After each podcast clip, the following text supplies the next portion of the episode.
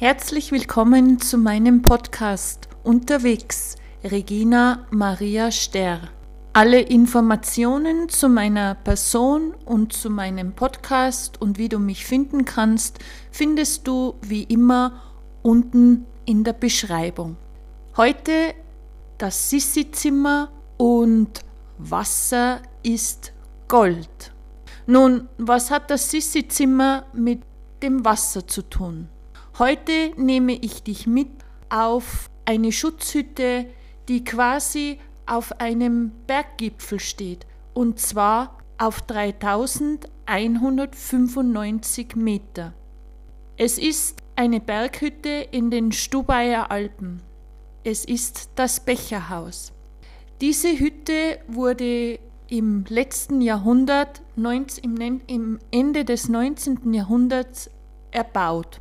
Und dazu gibt es eine lange Geschichte und wie du vielleicht schon äh, weißt, wurden sehr viele Schutzhütten äh, im Letz Ende des letzten Jahrhunderts, Anfang des 20. Jahrhunderts gebaut. Zumeist wurden diese Hütten oberhalb der Gletscher erbaut, zumeist auf, einen, auf den Moränen, an den seitlichen Moränen oder ebenso wie, dieses, wie diese Hütte auf einen Gipfel.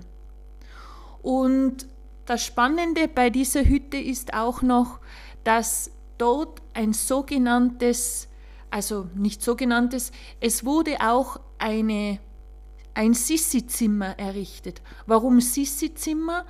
Ähm, dieses, es war damals angedacht, äh, dass die Kaiserin von Österreich auf das Becherhaus geht.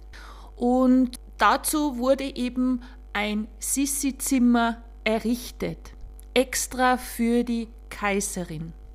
Und warum erzähle ich dir das nun?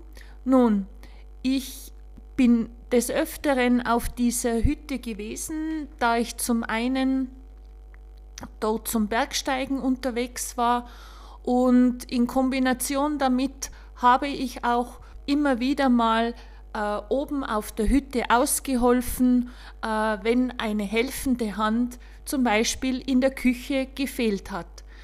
Wenn du dir vorstellen kannst, vielleicht kannst du dir vorstellen oder vielleicht auch nicht, deswegen erzähle ich dir das nun, äh, dass an einem Wochenende, an einem schönen Bergsteigerwochenende mit schönem Wetter, äh, sehr viele Menschen dort übernachten. Wenn ich von vielen Menschen spreche, dann sind, können auf einer Hütte wie dem Becherhaus 100 Menschen übernachten. Das ist schon eine große Menge. Und da ist man, sage ich mal, als Hüttenwirt oder Hüttenwirtin immer froh um eine helfende Hand in der Küche. Und da ich äh, mit dem Hüttenwirt gut befreundet bin, war es für mich immer selbstverständlich, dass ich dort auch in der Küche geholfen habe. Und warum erzähle ich dir das nun? Ja, weil ich dann immer, wenn ich auf dem Becherhaus war, ganz selbstverständlich mir das Sissi-Zimmer zugewiesen wurde. Und ich schätze dies extrem denn das ist ein wunderbares Zimmer, auch das Gefühl zu haben, okay, ich schlafe heute im Sissi-Zimmer auf 3195 Meter. Was ich dir noch gerne erzählen möchte, ist, wie zum Beispiel das Becherhaus, und davon gibt es einige Hütten in den Alpen, sei es in Österreich oder auch in der Schweiz. Manche Hütten stehen an wirklich sehr exponierten Plätzen und vielleicht hast du dir einmal schon darüber Gedanken gemacht, wie kommt eigentlich das ganze Material auf diese Hütten? Warum, wie kann es sein, dass hier eine Flasche Wein, ein Bier auf den Tisch steht, Gerichte aus der Küche gezaubert werden, ja, ich sage hier förmlich gezaubert werden, mit viel Liebe und Passion. Hast du dir schon mal darüber nachgedacht, Gedanken darüber gemacht, wie das alles zustande kommt? Manchmal, und dazu möchte ich dich hiermit einladen, Schau einmal hinter die Kulissen. Es ist nämlich nicht selbstverständlich, dass man auf derartigen Hütten in dieser Exposition im Hochgebirge ein dreigängiges Menü bekommt und dass man sich sogar duschen kann auf 3000 Metern, man eine Klospülung hat. Nein, das ist nicht selbstverständlich. Wenn du dir überlegst, ein Hubschrauberflug und diese Hütten, die so exponiert sind und so fernab von, von einer Infrastruktur, ähm, diese werden zumeist mit Hubschrauberflügen versorgt. Das heißt, das gesamte Material, sei es Brennholz, sei es, sei es die Getränke, die Nahrungsmittel äh, und so weiter, all das wird per Hubschrauber transportiert. Und ein Hubschrauberflug kostet circa 30 Euro pro Flugminute. Also kannst du dir selbst ausrechnen, wie viel so etwas kostet, um eine solche Hütte zum Beispiel wie auch das Becherhaus zu versorgen und dann noch diese genialen Gerichte auf den Tisch zu zaubern. Aber ich möchte, spreche hier nicht nur über das Becherhaus, ich möchte euch hier dazu motivieren, einmal oder auch diesen, diese Achtsamkeit, wenn ihr auf diesen Hütten unterwegs seid, äh, auch dem Hüttenpersonal entgegenzubringen, was diese Menschen dort leisten es ist wirklich keine Selbstverständlichkeit. Ganz besonders ist auch die Verfügbarkeit von Wasser. Sei dir darüber klar, wenn du dort oben Wasser verwendest, sei es als zum Beispiel für die Klospülung oder wenn du das Bedürfnis hast, du musst jetzt duschen, dann überlege dir das ganz genau oder mach dir einmal darüber Gedanken, woher das Wasser kommt. Oftmals wird das Wasser durch extrem aufwendige Zuleitungen über Zisternen, über Pumpstationen aus dem Gletscherwasser generiert. Das Wasser muss aber zuerst irgendwo gesammelt werden und dann hochgepumpt werden.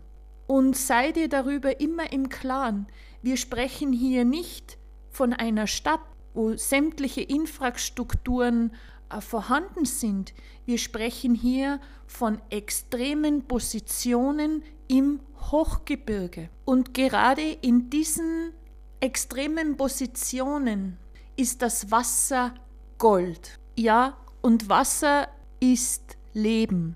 Um es vielleicht noch deutlicher zu zeigen, warum Wasser gerade in diesen im Hochgebirge so wertvoll ist, gerade auf den Gletschern oder auch im Schnee ähm, sammeln sich auch die ganzen ähm, Partikel aus der Atmosphäre, das heißt die, die äh, Ausstöße, äh, die wir als Gesellschaft produzieren, sei es, durch Flüge, sei es durch ähm, die ganze ähm, Hausstaub, ähm, die ganzen Verschmutzungen, die Industriepartikel, äh, ähm, die Abgase, die wir Menschen produzieren.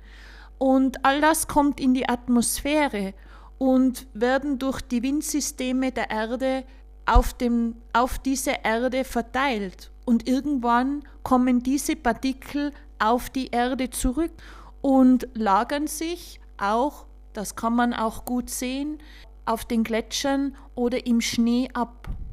Und ich habe dazu ein, und das ist nicht erst seit heute so, das ist seit Jahrzehnten so, sei dir darüber im Klaren. Ein gutes Beispiel, was wie viel Dreck, ich sage hier einfach Dreck dazu, auf diesen Gletschern oder im Schnee abgelagert wird. Dazu habe ich ein schönes Beispiel Uh, vor circa 30 Jahren war ich im Wilden Kaiser zum Klettern unterwegs und wir sind über die sogenannte Winklerschlucht auf die Südseite des Totenkirchels zugestiegen. Und damals war es ganz üblich, dass man mit sogenannten Jogging, mit den Jogging High im Gebirge unterwegs war. Das war einfach so. Man hatte einfach Turnschuhe an. Und äh, da am, Be am, am Beginn dieser Winklerschlucht äh, ein Schneekegel noch war, also ein Schneefeld, ein sehr steiles Schneefeld, und wir aber über diesen Schneefeld aufsteigen mussten, um dann unseren weiteren Weg zum Einstieg der Kletterroute zu gehen, ähm, war es für uns eigentlich nicht möglich, über dieses Schneefeld zu gehen, da wir ja Turnschuhe anhatten. Doch wir haben gesehen, dass zwischen der Felswand und dem Schneefleck äh, eine Spalte war. Also haben wir uns aufgemacht und sind zwischen dem Schnee und dem Felsen hindurchgeklettert, immer an der Felswand entlang und den Schnee oder dieses Eis Schneefeld im Rücken zu uns. So waren wir sicher und konnten einen sicheren Aufstieg über diesen Zustieg finden. Doch dann kommt es, als wir dann aus diesem Spalte wieder ausgestiegen sind, äh, und ich meine Freundin anschaute, sagte ich, du siehst aus wie ein Kaminkehrer. Und es war tatsächlich so. Wir beide waren an der Rückseite, am Rücken, extrem schwarz. Wir hatten den ganzen Ruß, der im Schnee abgelagert war, aus der Atmosphäre bei uns auf der Kleidung. Das nur dazu eine kleine Anekdote. Die Luftverschmutzung findet statt. Wenn du so etwas mal gesehen hast, dann weißt du, dass im Gletscher auch die ganzen Partikel und Informationen gespeichert sind, die aus der Atmosphäre auch in das Eis und den Schnee gelangen. Was bedeutet das? Das bedeutet, dass auch diese Verschmutzung aus der Atmosphäre im Trinkwasser ist. Und gerade wenn ich hier von diesen Hütten in diesen extremen Positionen im Hochgebirge spreche. Denn dort wird das Wasser aus diesen ähm, Trinkwasser, also dort wird ja das Wasser zumeist aus dem Gletscherwasser gewonnen. Ja, ich spreche hier wirklich von Wasser. Man gewinnt Gewasser aus dem Gletscherwasser, Trinkwasser aus dem Gletscherwasser oder Schmelzwasser. Das heißt, dieses Wasser muss auf alle Fälle gefiltert werden. Und äh, ja, du siehst also, wie viel Aufwand hier besteht, um wirklich aus dem Gletscherwasser, Schmelzwasser wieder Trinkwasser zu machen. Das ist nicht einfach so, dass ich den Wasserhahn aufdrehe und schwuppdiwupp ist das Trinkwasser in meinem Glas. Nein, hier bedarf es einen großen Aufwand. Zum einen, dass ich das Wasser sammeln muss, ähm, dass ich es äh, transportieren muss, dass ich ein ausgeklügeltes System habe, damit ich das Wasser überhaupt auf die Hütte oder in die Hütte bringen kann. Denn auch im Hochgebirge kann es im Sommer, können die Temperaturen sehr tief fallen, das heißt, können unter 0 Grad fallen, das heißt, das Wasser kann auch wieder gefrieren. All diese Sachen und dann ist es auch noch so, dass ich das Wasser behandeln muss. Ich muss es filtern, ich muss die Sedimente herausfiltern, ich muss quasi fast diesen Ölfilm herausnehmen. Das heißt, es ist alles mit sehr viel äh, Aufwand verbunden. Und was ich dir einfach mitgeben möchte, ist hier einfach mit mehr Achtsamkeit und Respekt, wenn du im Gebirge unterwegs bist, mit dem Wasser umzugehen. Wasser ist ein kostbares Gut. Wasser ist Gold. Und gerade unser Trinkwasser hier in den Alpen. Und sei dir auch darüber im Klaren, Unsere Gletscher sind Trinkwasserspeicher. Ja, das möchte ich dir heute, hier und jetzt noch einmal mitgeben. Schau dir diese Gletscher an und schau dir auch unsere Trinkwasserspeicher an. Und dazu möchte ich dich hiermit mit dieser Episode einladen. Geh achtsam mit dem Wasser um. Ich hoffe, ich konnte dich etwas dazu ermutigen und inspirieren und auch vielleicht zum Nachdenken bringen. Und wenn du mehr über das Wasser und die Gletscher wissen möchtest, dann kannst du mich gerne kontaktieren. Alle Informationen findest du, wie gesagt, in der Beschreibung. Alles Liebe, deine Regina Maria.